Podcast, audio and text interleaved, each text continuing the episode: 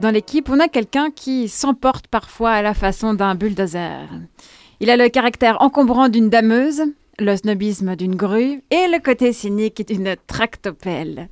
Cette personne était toute désignée pour dire quelques bêtises aujourd'hui. Olivier, à nos risques et périls, on t'écoute. Elle est bien, hein, notre animatrice. La langue bien pendue, l'esprit clair, la résistance au stress d'un bloc d'alliage alien à mémoire de forme, bref, une pro pilotant détendu ce paquebot qu'est une émission hebdomadaire en direct.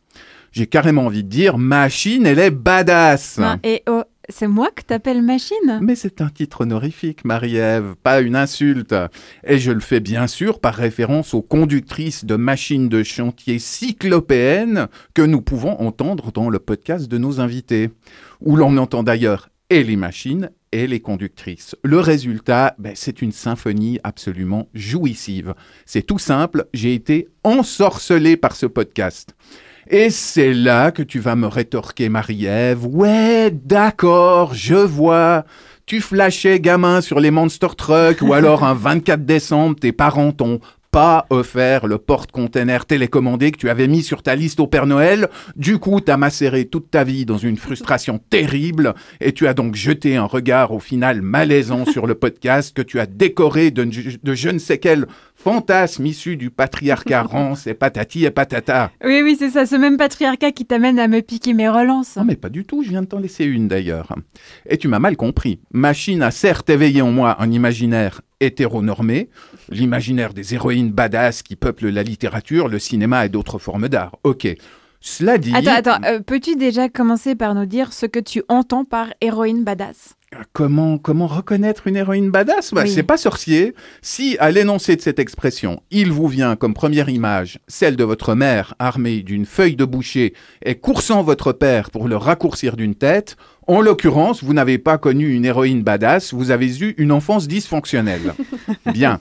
Maintenant que nous savons ce qu'elle n'est pas, intéressons-nous à ce qu'elle est, l'héroïne badass. Disons pour faire court qu'elle a le palpitant bien accroché et qu'elle prend les choses en main. Elle ne se soucie pas de marcher sur les plates-bandes des mecs parce qu'elle va où elle veut, l'héroïne badass, et elle a un rapport à la technologie et aux machines qui est décomplexé.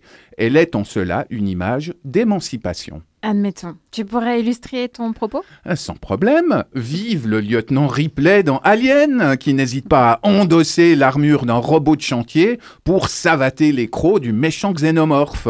Vive Lisbeth Salander, la hackeuse écorchée et surdouée des romans Millennium de Stieg Larsson.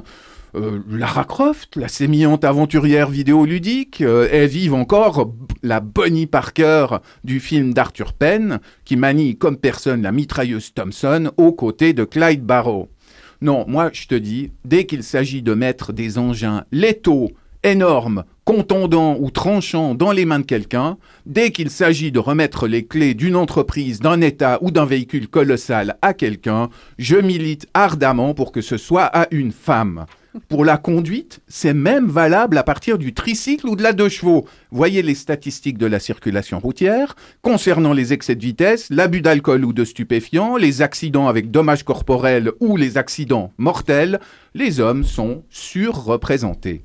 Donnez à un type quelques verres de fondant et n'importe quel joujou, par exemple une Lamborghini jaune canari, et allez ensuite demander son avis à Leonard Gianada, vous m'en direz des nouvelles un dernier fait d'hiver, euh, ou plutôt un fait de l'hiver qui peine à s'installer, suffira à vous convaincre du bien fondé de ma démonstration.